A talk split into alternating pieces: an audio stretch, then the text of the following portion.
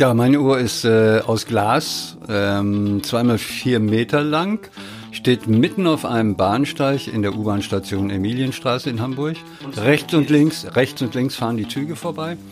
Und das war mal ein Kiosk und ich wollte mich hier hinsetzen und schreiben und mal gelegentlich zuhören. Jetzt höre ich nur noch zu und das Projekt heißt Das Ohr.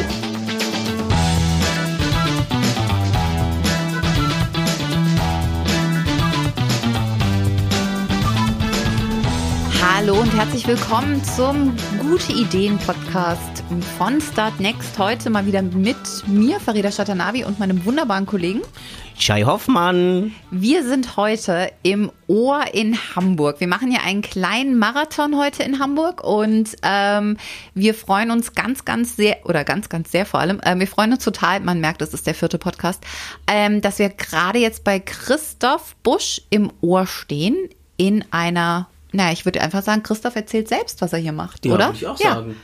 Ja, meine Uhr ist äh, aus Glas, ähm, zweimal vier Meter lang, steht mitten auf einem Bahnsteig in der U-Bahn-Station Emilienstraße in Hamburg. Und rechts und links, rechts und links fahren die Züge vorbei.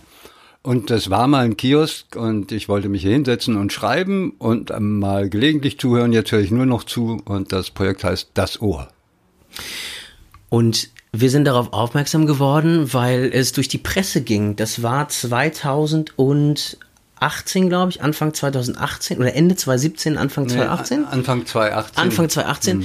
äh, ging durch die Presse, dass es jetzt hier einen Zuhörkiosk gibt in Hamburg. Ähm, und äh, meine persönliche Geschichte dazu ist, wir haben uns dann kurz geschlossen. Ich habe dir von meinem Projekt Bus der Begegnung erzählt, das ich zur Bundestagswahl 2017 initiiert habe, was, wie, was wir im Prinzip äh, das ähnlich, sehr ähnlich von, den, von, von der Idee her äh, wie das Ohr, dass wir mit dem Bus rumfahren und auf Marktplätzen den Menschen bedingungslos zuhören. Und ich war fand das so inspirierend. Dann habe ich mit dir telefoniert und dachte, was ist das eigentlich für ein cooler Typ? Weil also ich mal, will das jetzt mal nicht, langsam, mal langsam. Ich, will, ich will das nicht generalisieren, ne? aber Menschen, die ich kenne, die ein bisschen reifer sind und haben mehr Erfahrung im Leben, die nehme ich ganz anders wahr. Und ich glaube, die nehmen sich auch ganz anders wahr. Und die würden sich vielleicht gar nicht trauen, so ein Kiosk hier mitten in der U-Bahn, äh, Emilienstraße aufzumachen und äh, einfach so ein Gesprächsangebot zu schaffen. Und deswegen finde ich das so großartig, dass du es machst. Ja, ich danke dir, aber ich glaube, du hast einen, einen falschen Eindruck von älteren Herrschaften. Also ich bin ja jetzt, äh, warte, 73 werde ich jetzt dieses Jahr und ähm, ich habe so viel ältere Herrschaften hier kennengelernt, bis hoch in die 90, die völlig agil sind, ganz coole Sachen machen und nun gerade nicht so ein spektakuläres Projekt, aber die sich Sachen trauen, äh, mit denen man nicht unbedingt rechnet ich habe das jetzt ein bisschen zugespitzt gesagt, ne? Also ich, glaube gut und gerne, ja, dass flüchte es. du nur. nee, aber ähm, erzähl, erzähl uns doch mal ein bisschen, was, was hörst du hier? Sind das Menschen, die, ähm, die wie du und ich Probleme haben und herkommen, dieses Gesprächsangebot nutzen, die vielleicht unter Umständen auch besser aufgehoben werden beim Psychiater oder, oder beim Psychologen? Oder sind das was sind das für Menschen? Erzähl mal. Also ich weiß nicht, welche Probleme du hast. Meine kenne ich so einigermaßen. Aber äh, es, wissen, es, sind schon oft äh, Leute, die ziemlich große Probleme haben und das auch äh, gut finden, dass sie die hier anonym loswerden können. Das heißt, die müssen mich nicht wiedersehen. Das ist so ein bisschen wie im Beichtstuhl. Du gehst da rein, du musst nichts sagen, du erzählst und äh, du musst den, der dir zuhört, nie wiedersehen. Und das ist gut, dann weißt du auch, dass derjenige das, was du sagst, nicht gegen dich verwenden kann, wenn er mal schlecht drauf ist. Und es ist gut, weil äh, du mutig wirst. Und ich habe mir inzwischen angewöhnt, dass ich dann aber offen reagiere, aber nicht wie so ein Beichtvater oder wie ein Psychologe, ich höre nicht nur zu, sondern ich rede in dem Moment mit den Leuten, als würde ich sie schon lange kennen. Und das gefällt vielen auch sehr gut, weil sie zu einem großen Teil auch schon in einer Therapie sind und diese ruhige Therapiesituation unheimlich gut kennen.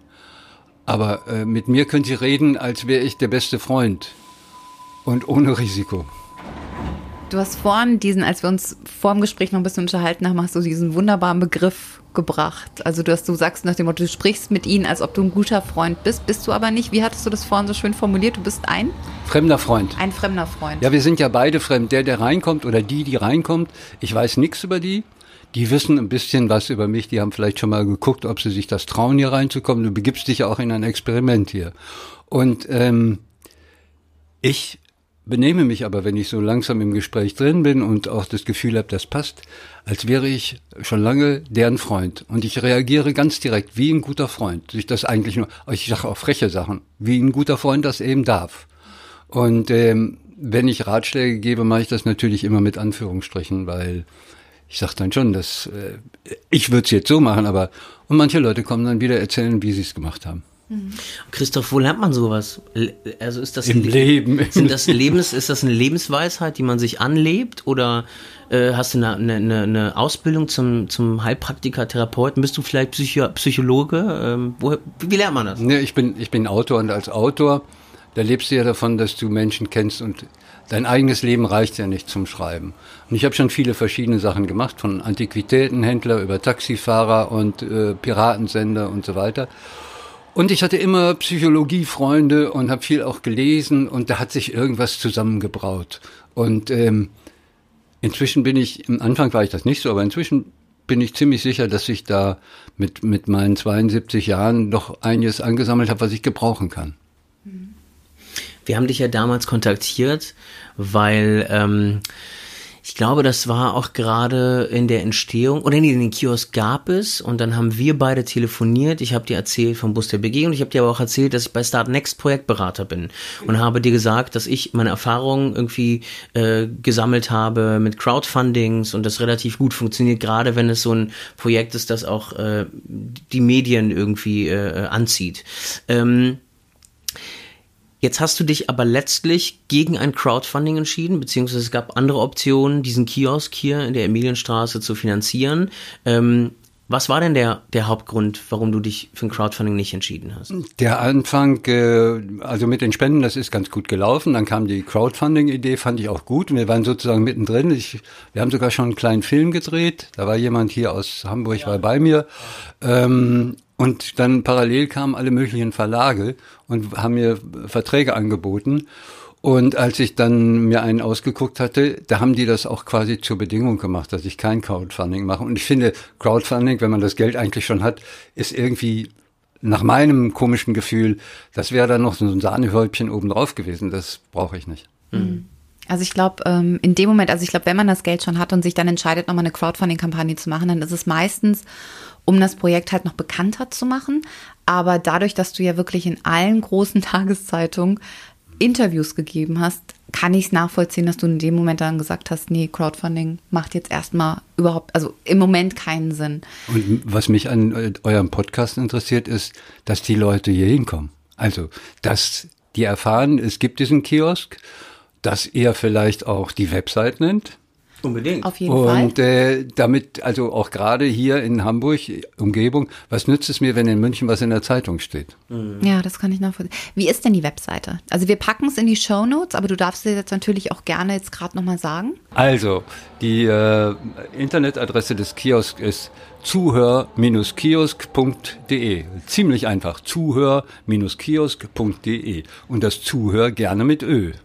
Also ihr lieben Leute in Hamburg, die das jetzt hört und die Interesse haben, einfach nur mal wirklich unabhängig mit jemandem zu sprechen, einfach mal, also wie, wie steht es hier so schön, also dass man entweder nur einen Satz oder auch nur ein, ein, ein kleines Gespräch kommt vorbei, nutzt auf jeden Fall die Möglichkeit ähm, im Zuhörkiosk hier mit Christoph und, was mich ja noch mehr freut, mit seinen vielen Mitohren ähm, einfach zu sprechen. Wie viele sind es mittlerweile? Inzwischen sind es ungefähr 15 äh, Leute aus ganz verschiedenen Berufen, vom Pastor bis zum Musiker und äh, Gymnasiallehrer, ähm, Spieleentwickler, also ganz verschiedene Leute. Und wie sind die auf dich aufmerksam geworden? Na, ich habe im letzten, also 18 äh, Januar 18 habe ich angefangen und irgendwann habe ich gemerkt, es wird viel und du musst dich mal ein bisschen rausziehen. Und im Sommer habe ich dann meine Fühle ausgestreckt und Leute kontaktiert und das hat dann Kreise gezogen und dann, wir haben kein Casting gemacht, aber schon miteinander geredet und es kommen jetzt immer mehr Leute. Und ähm, fällt das allen einfach zuzuhören? Also ich meine, wir Menschen, wir haben ja erstmal ein Sendungsverlangen. Ne? Ähm, das Zuhören, das ist auch meine, äh, meine Empfindung bzw. meine Erfahrung mit dem Bus der Begegnung und weiteren Projekten, die ich gemacht habe. Das Credo ist ja bedingungsloses Zuhören und ich habe gemerkt, es fällt wahnsinnig, selbst mir am Anfang fiel es wahnsinnig schwer, einfach zuzuhören und mich mit meiner Meinung zurückzunehmen. Wie, wie, wie machst du das? Also äh, das mit dem Sendungsbewusstsein, ich weiß nicht, ob wir das alle haben. Es muss ja auch die anderen geben, äh, die zuhören. Ich denke, das, das Zuhören ist nicht still sein. Das Zuhören ist erst mal gucken, was die Leute machen, was sie sagen, wie sie gleichzeitig reagieren. Manchmal ist das widersprüchlich. Und dann natürlich reden gehört zum Zuhören dazu. Also wenn ich ähm, jemanden suche und ein großes Problem habe, ähm, dann sage ich zu dem, ich denke, wir müssen mal reden. Das heißt nicht, hör mir mal zu, sondern ich denke, wir müssen mal reden, wir müssen das klären. Und sowas läuft im Kleinen bei intensivem Zuhören auch. Aber es gibt ja verschiedene Ansichten, es gibt verschiedene Meinungen und ähm, also gerade in der Diskussion mit zum Beispiel Menschen, die rechtsgesinnt sind, ja, das, diese Erfahrung hab, hatte ich. Ähm, das ist vielleicht hier nicht so unbedingt, aber vielleicht ja schon. Du kannst ja auch gerade gleich mal deine, von deiner Erfahrung berichten. Ähm, da habe ich die Erfahrung gemacht, dass wenn Menschen irgendwie rechts, äh, irgendwie rechtsextreme oder rechtsnationalistische äh, Argumente bringen oder Dinge sagen, dass sie eigentlich normalerweise immer Gegenwind erwarten weil sie immer Gegenwind bekommen, wenn sie irgendwo sprechen. Und die Kunst dann in dem Augenblick erstmal sich zurückzunehmen und nicht zu sagen, ähm, das finde ich erstmal ein bedingungsloses Zuhören, ähm, was erstmal nicht ein Sprechen ist, sondern ähm, wenn ich gefragt werde, wie denkst du eigentlich? Und das versuche ich nämlich immer zu tun, einen Raum zu kreieren, in dem Vertrauen wachsen kann. Und das passiert dann, weil diese Menschen eben vorzeitig immer unterbrochen werden und der Finger auf ihn gezeigt wird und gesagt wird, du bist Rassist, mit dir will ich nicht mehr reden, geh weg, ähm, äh, erhellen die auf einmal und sagen, Moment mal, der hat mich ja gar nicht unterbrochen. Der hat ja ein ehrliches Interesse an dem, was ich gerade sage. Und ähm, ja, das ist das ist etwas, was ich ähm, was ich so beobachtet habe, dass äh, dass einfach so eine so ein gewisser Raum kreiert wird, in dem man sich wirklich ehrlich und aufrichtig erstmal zuhört, um dann wie wahrscheinlich auch du intendierst, hier dann auch äh, miteinander zu sprechen. Das ist ja eine ganz andere Situation als meinetwegen in einer also schon wenn hier drei Leute sind, wir drei jetzt hier, dann ist es ja eine andere Situation, als wenn hier zwei sitzen. Mhm. Politik in, in direkter Form schon als Armut, aber als Parteipolitik und so weiter wird hier überhaupt nicht angeschnitten. Du gehst hier nicht rein, du machst diesen Schritt hier die Stufe runter und hier rein in dieses Experiment machst du nicht, weil du mit mir über Politik reden willst, sondern weil du was auf der Seele hast. Das kann auch ausnahmsweise mal was besonders Schönes sein. Und dieses, was du auf der Seele hast, das hat meistens mit Parteipolitik oder der so offiziellen Tagesschaustruktur nichts zu tun. Und da gilt dann allerdings auch, dass ich nicht werte, also nicht moralisch komme, auch wenn ich schreckliche Kindheitsgeschichten höre. Ich sage dann auch nicht mal, ach, das ist ja schrecklich oder sowas, sondern das sollen die erstmal selber formulieren und sagen. Und dann überlege ich, was ich dazu sagen könnte, aber das ist dann also eigentlich keine Bewertung, sondern meine Gedanken gehen dann die ganze Zeit dahin, was, also erstmal toll, dass jemand trotz so einer Kindheit so mutig ist, dass er überlebt hat. Da gibt es ganz viele, wo ich denke, Mensch, ist unglaublich, was die alles hinter sich haben. Und dann ähm, überlege ich ja, was, was, was könnte man noch besser, was kann ich tun, damit sie noch ein bisschen glücklicher sind. Dabei muss ich gar nicht viel tun, denn die Leute, die unglücklich sind und hier reinkommen, die machen das ja nicht, um unglücklicher zu werden, sondern die gehen davon aus, dass es ihnen irgendwas bringt. Und das spüre ich auch. Und das ist schön. Wie lange das hält, weiß der Teufel. Das ist ja oft noch eine viel größere Hürde, hier reinzukommen mit, einer, mit einem persönlichen Anliegen, als irgendwie über die Politik, über Merkel zu, zu meckern, zum Beispiel. Ja. Ähm, was, was hörst du denn so? Was, was ist denn, äh, ist das so sehr individuell oder kann man sagen, irgendwie, dass es viele Menschen gibt, die irgendwie sehr arm sind? Oder ähm, gibt es irgendwie etwas, was du gruppiert oder irgendwie was zusammenfassend äh, sagen kannst?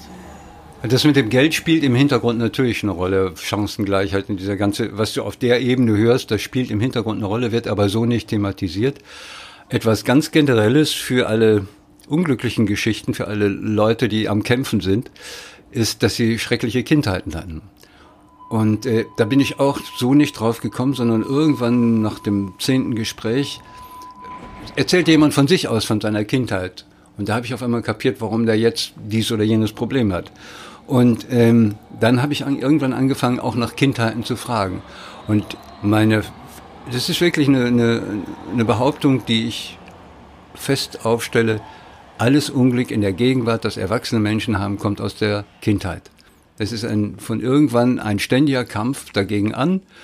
Manche gewinnen ihn, manche sind lebensfähig, leiden immer noch, aber schlagen sich durch.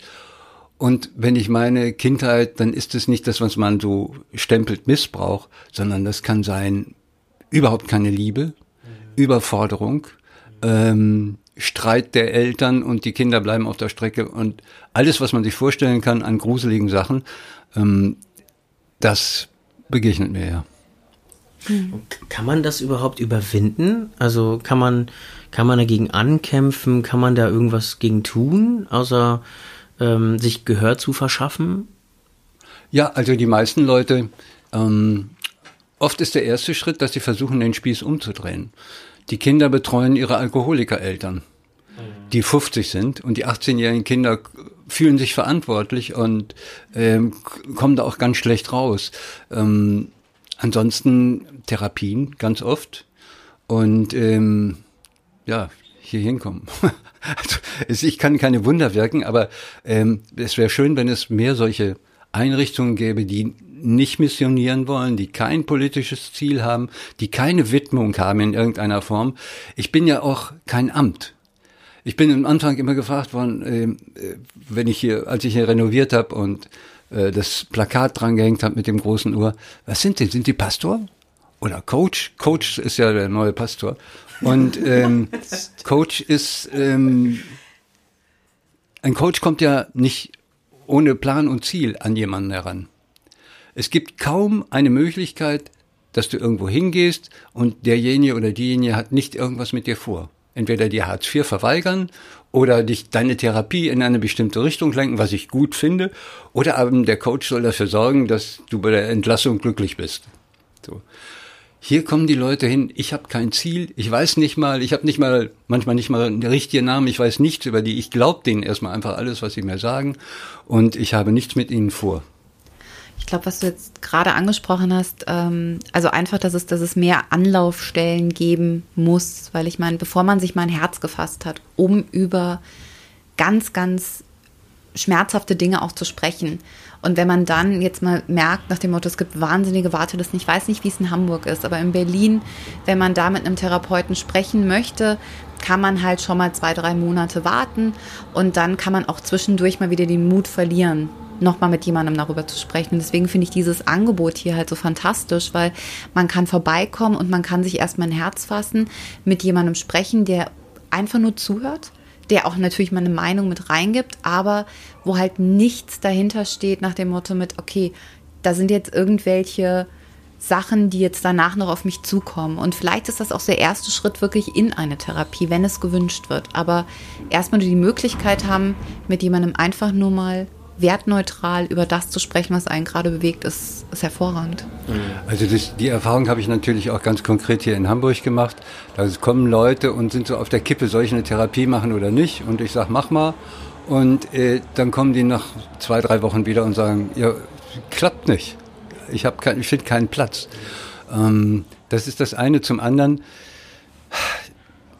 ich, ich bin gleich gefragt worden, gibt es das jetzt auch woanders?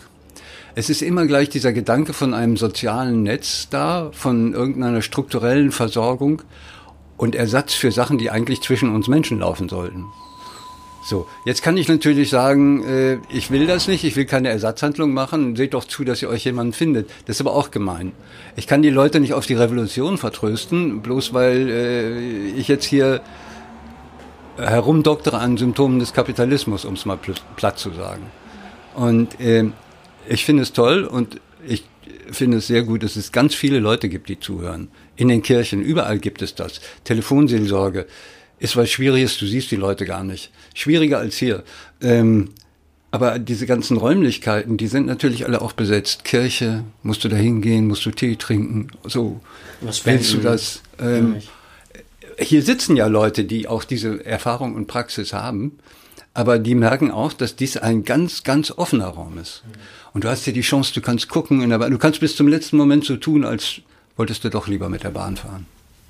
Und wie vernetzt seid ihr? Also du sprachst gerade an, dass äh, das ist ein Riesenthema ja auch in Berlin und überhaupt die Bundesregierung, der Spahn hat ja auch einen Gesetzesentwurf äh, einge, äh, eingegeben sozusagen oder formuliert, ähm, um die Wartezeiten auf einen Therapieplatz, also einen Psychotherapieplatz zu verkürzen. Ähm, seid ihr, habt ihr, habt ihr ein Netzwerk an Psychologen, zu denen ihr die Menschen weiterschickt? Haben wir nicht. Also wir haben so ein paar äh, Kontakte. Wir haben für den Notfall die Ambulanz, psychiatrische Ambulanz, die Telefonnummer. Äh, Habe ich zwei, dreimal empfohlen, aber dann wollten die Leute auch nicht. Und ähm, ansonsten äh, haben wir da haben wir da keinen Draht. Aber die, dieses Gesetz, was Herr äh, Spahn da angestoßen hat, das spricht ein großes Problem an dass viele Leute heutzutage schon denken, sie bräuchten eine Therapie, obwohl sie eigentlich nur traurig sind, weil jemand gestorben ist. Und das sind sie jetzt schon 14 Tage. Das darf doch nicht sein. Hier sind schon Leute gekommen, die so eine ganz normale Trauer inzwischen, weil man ja immer glücklich sein muss, ganz schrecklich und krank finden. So. Und da, ich glaube, dass ein großer Teil der vorhandenen äh, Psychotherapiemöglichkeiten oder Gespräche mit Psychologen da sozusagen versandet. Aber du hast gerade eben noch angesprochen, was der Kapitalismus aus den Leuten macht. Also das finde ich halt immer wieder spannend, weil ja, du sagst vollkommen richtig, also wir müssen funktionieren. Wir müssen auch dieses, dieses, wir müssen alle immer glücklich sein. Also sobald du halt mal vielleicht eine Phase durchlebt hast, wo es dir aus was für Gründen auch immer nicht so gut geht, wirst du dann so ein bisschen als Problem wahrgenommen schon fast, weil du dich halt nicht mehr so zur na, Spaßgesellschaft möchte ich es jetzt nicht nennen, aber einfach weil du halt dann mal traurig bist, was ja auch vollkommen okay ist. Aber dann heißt es jetzt, ja, jetzt stell dich mal nicht so an und ähm, das muss ja auch wieder besser werden. Aber es wird einem nicht mehr die Zeit gegeben, dass man halt mit solchen Sachen halt auch irgendwann erstmal klarkommen muss, sei es jetzt Verlust oder Verlust kann ja vieles heißen. Es kann ja sein, dass jemand gestorben ist, kann das Ende von einer Beziehung sein, ähm, Ende von Freundschaften generell. Und ich finde, der Kapitalismus hatte auf jeden Fall einen unglaublichen Anteil daran, dass uns immer wieder suggeriert wird, du musst kaufen, damit es dir besser geht. Aber es ist, wir sind weggekommen von dem, dass man mal Zeit mit der Familie verbringt oder dass man Zeit mit Freunden verbringt. Und deswegen ist dieses Angebot hier, es ist eigentlich schade, dass es das geben muss. Ja, wir sind ja von Marketing umzingelt, also hier auch bei den Plakaten. Wenn du dir anguckst, wie sich das mit der Werbung entwickelt hat. Früher wurde, musste so eine, eine Person, die auf einem Plakat oder in einem Film war, die musste leicht lächeln und dann war das Zeichen dafür, ah ja, das sollte ich kaufen. Heutzutage schreien die ja immer, die reißen ihre Münde auf, dreh, verdrehen die Augen und so weiter. Du musst immer exaltierter daherkommen, damit du den Anschein von Glück erwächst. Und dann gleichzeitig wird dir natürlich das entsprechende Produkt angeboten. Wenn ihr hier mal rausguckt bei der nächsten Bahn, jetzt ist nicht gerade so eine anstrengende Zeit, aber dann steht die vor dem Fenster, dann guckt mir die Leute in der Bahn an, das ist mir sozusagen passiert, weil normalerweise guckst du nicht in die Bahn rein, sondern du steigst ein und fährst mit. So. Und jetzt halten die gleich vorm Fenster und gucken, äh, oder auch nicht. Und sie müssen überhaupt kein Gesicht machen. Die sind ja jetzt auf der Durchreise. Die sind nicht zu Hause, die sind nicht im Büro, die sind nicht auf Party, die sind für sich. Und da siehst du ganz viele Gesichter, die einfach ganz müde sind, nicht total unglücklich oder sowas, aber die sind, du merkst die Unzufriedenheit. Und ähm, das Verrückte ist tatsächlich, dass ganz viele Leute die Probleme sehen. Also zum Beispiel gehört es ja zum Ritual, dass irgendwelche Schere auseinandergehen und Armutsstatistiken und Kindersterblichkeit in der ganzen Welt, alle Minuten und so weiter. Das wird ja veröffentlicht. Der nächste Schritt wird aber nicht gemacht. Wie könnten wir das abstellen? Da wird dann vielleicht ein bisschen mehr Entwicklungshilfe irgendwo hingespritzt. Aber dass das ein strukturelles Problem ist, nenn es Kapitalismus oder sonst wie, das traut sich keiner zu sagen. Ich höre hier im NDR, kommt der Wetterbericht, dann kommen die, äh, nee, erst kommt die Börse, dann kommt der Wetterbericht und dann kommt die Verkehrsdurchsagen. Als wäre die Börse für uns alle und für die meisten Menschen, die da vor dem Gerät sitzen, so existenznotwendig, existenziell notwendig. Das ist doch verrückt. Aber die andere Frage, wenn dann einer wie der, unser äh, süßer Kevin, wenn der dann mal sagt, ja, wir müssten das vielleicht mal grundsätzlicher angehen, mit Enteignung und so weiter, der meint ja auch nicht, dass er den Kapitalismus angehen will, sondern nur ein paar Wohnungen wegnehmen will. Ähm, das ist eigentlich Konsequenz. Du siehst, alle Leute wissen Bescheid über das, was passiert. Ganz viele Leute sind unzufrieden damit und keiner traut sich, weil du dann sofort völlig verschrien bist, zu sagen, wir müssten den Kapitalismus vielleicht ändern zumindest, äh, mehr Regeln, bestimmte Sachen dürften nicht passieren, Finanzmarkt und Punkt. Hm. Ja. Ich, ähm, ich lese gerade ein Buch von Yuval Harari, äh, Homo, Homo, Homo, Homo Deus, also Homo, Homo Deus, glaube ich. Wie wird das ausgesprochen? Also Homo Deus? Homo Deus, glaube ich. Ne? Das wäre Gottmensch. Mit, ja. Genau, Gott, der, okay. der Übermensch sozusagen. Ja, okay. Und er zum Beispiel beschreibt, ähm, dass wir Menschen heutzutage mit Automation, mit Robotik, ähm, irgendwann in relativ naher Zukunft viele, viele Arbeitsplätze ersetzen werden. Und er fragt, was passiert mit der Wissenschaft in den nächsten Jahren? Was ist die nächste Aufgabe nach Automation, Robotik? Was ist die nächste Aufgabe, die sich die Menschheit zum Ziel setzt? Und er sagt, wir möchten oder wir werden uns sozusagen äh, übermenschlich oder oder oder oder oder äh, sagt man äh, nicht mehr, ja, wie sagt man denn, äh, unsterblich, unsterblich ist das Wort. Wir werden uns unsterblich machen. Wir werden irgendwann ähm, unseren, unseren unseren Gencode knacken und wir können dann schon in, im Mutterleib. Also schenke ich ihm. Kann er, kann er gerne machen, kann er dran arbeiten, kann er für schreiben. Nee, nee, nee, äh, Aber lass, lass uns doch, lass uns doch dafür sorgen, dass die Leute nicht sterben. Jetzt hier, die Kinder. Ja. Genau, und worauf ich aber hinaus möchte ist. Nee, nee, ist kein Problem, nee, ist kein Problem. Das ist ein Wissenschaftler, das ist ein äh, Universalhistoriker und er schreibt wahnsinnig schlau. Also das sind quasi auch, äh, im Prinzip ist es ein Blick in die, in die, äh, in die Kugel, sozusagen, in die äh, Zukunftskugel. Aber ich finde schon sehr handfest mit Experimenten, die gelaufen sind, mit Dingen, die schon passieren in der Wissenschaft. Ähm, und das leitet er sehr smart sozusagen äh, ähm, äh, her. Ähm, und was mich aber jetzt gerade, als wenn wir hier sitzen und so einen analogen Ort haben, wo es nicht um Automation geht, wo es nicht darum geht, funktionieren zu müssen als Mensch, sondern einfach Mensch sein zu dürfen. Ich glaube, Christoph, diesen Laden hier, der wird alles überdauern. Der wird äh, alles überdauern. Naja, wenn es hier brennt, vielleicht nicht. Aber gut, ich weiß, ich weiß, ich weiß, also, was du meinst. Ich habe immer Probleme mit diesen äh, Formulierungen wie Mensch sein dürfen. Was heißt das? Also Mensch sein dürfen heißt ähm, alles von sich zeigen dürfen, zu sich zeigen, äh, wie man sich fühlt und ähm, nichts für Geld tun müssen, damit man äh, anerkannt wird und so weiter. Ja, genau. Das wäre für mich. Mh. Genau, das, wär, das so, ein, so ein Verständnis habe ich auch. Mhm. Also dass man sozusagen seine Ängste, seine Freuden und äh, weißt du, diese Formulierung Menschen, es werden ja alle Formulierungen, alles wird ja missbraucht. Also wenn du, alle machen alles mit Herz, die Bäcker, das Backen ist ihr Leben, Autos, wir sind das Auto, äh, oder mit Leidenschaft wird alles gemacht. Noch das letzte Brötchen wird mit Leidenschaft gebacken. Du kannst diese Begriffe kaum noch gebrauchen. Die werden entwertet. So, auch Hass zum Beispiel.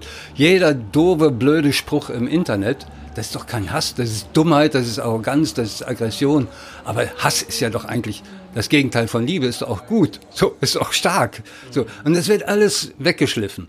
Und ich unterschreibe, seitdem ich hier sitze, wieder mit herzlichen Grüßen, statt nicht mit lieben Grüßen, sondern ich will das Herz wieder haben. Das ist mein Herz. Kann ich nachvollziehen.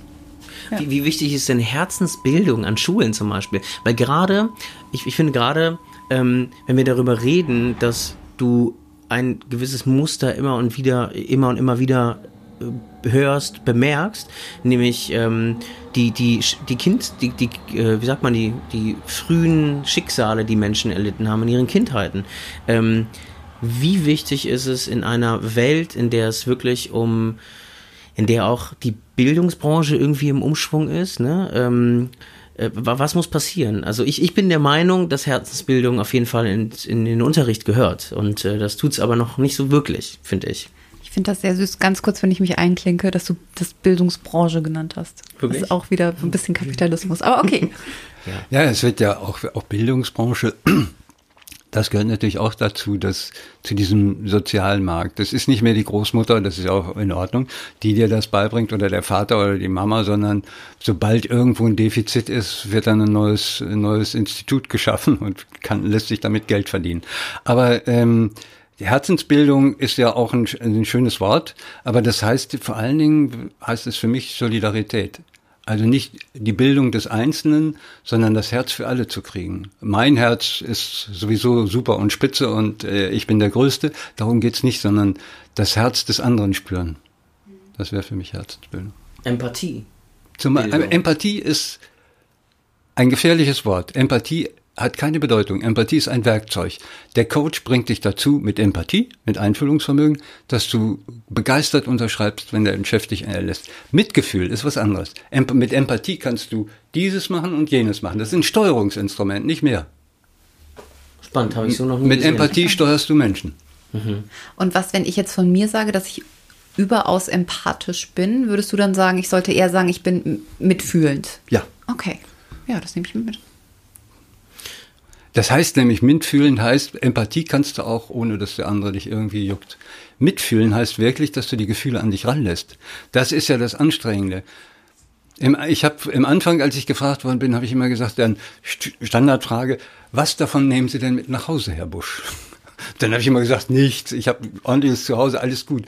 Das war natürlich dumm, weil ähm, ich habe diese Gefühle ja wirklich geteilt. Ich habe ja nicht vor Objekten, Studienobjekten gesessen und mir die angeguckt, sondern ich habe hab diese Gefühle Gott sei Dank nicht in dem Maße, die die äh, sie empfinden, aber ich habe sie nachempfunden und konnte auch so entsprechend reagieren. Und ich habe so viel über Gefühle und auch meine eigenen Gefühle gelernt wie noch nie in meinem Leben. Christoph, ich glaube, wir könnten noch, noch Stunden weiterreden und äh, ich finde, wir waren ja jetzt äh, einen ganzen Tag lang in Hamburg unterwegs, Farida und ich, und wir haben ganz viele Podcasts aufgenommen, vier an der Zahl, vier Hamburger äh, tolle Menschen und Projekte, die wirklich äh, die Welt verändern und äh, mit ihren äh, Projekten und Ideen irgendwie auch zeigen, wie leidenschaftlich sie auch bei der Sache sind. Und das hat uns total gut getan. Und ich finde, das ist hier der vierte von vier Podcasts heute. Und ich finde, das ist so ein Lichtblick äh, hier zu stehen, nach links und rechts zu gucken, in die Gesichter zu gucken und zu hoffen, dass die Hamburger und Hamburgerinnen zumindest einmal in ihrem Leben vielleicht in diesem Kiosk hier vorbeikommen. Nein, äh, das sind zu viele. Das sind zu viele. Nein. Oder vielleicht nein, auch, so in jedem Bahnhof es, ein Kiosk. Nein, es geht ja auch nicht darum, dass Leute einfach hier vorbeikommen. Entschuldige, wenn ich dir das Schlusswort vermassle. Ähm, dass Leute hier vorbeikommen, sondern ähm, ich brauche ja keine Fans oder sowas. Wir brauchen keine Fans, sondern es soll ja was bringen für die Leute. Und wer es nötig hat, soll bitte, bitte kommen. Mhm. Genau. Das ist ein wunder, wunderschönes Schlusswort. Wir sagen vielen Dank, dass wir hier sein durften, Christoph. Und ich, ich danke für eure Fragen. Das bringt einen immer weiter. Danke dir. Und danke. damit verabschieden wir uns aus Hamburg. Aus dem Ohr aus Ohr. dem Ohr und aus Hamburg. Und wir wünschen euch noch einen wundervollen Tag, wann immer ihr das hört. Und vielen Dank fürs Hören, dass ja. ihr äh, fleißig hört und äh, kommentiert und weiterleitet und bewertet. Und äh, vor allen Dingen vielleicht mal, wenn der Bedarf besteht, hier im Ohr vorbeikommt. Auf jeden Fall. Danke euch. Bis dahin, vielen Dank, Christoph.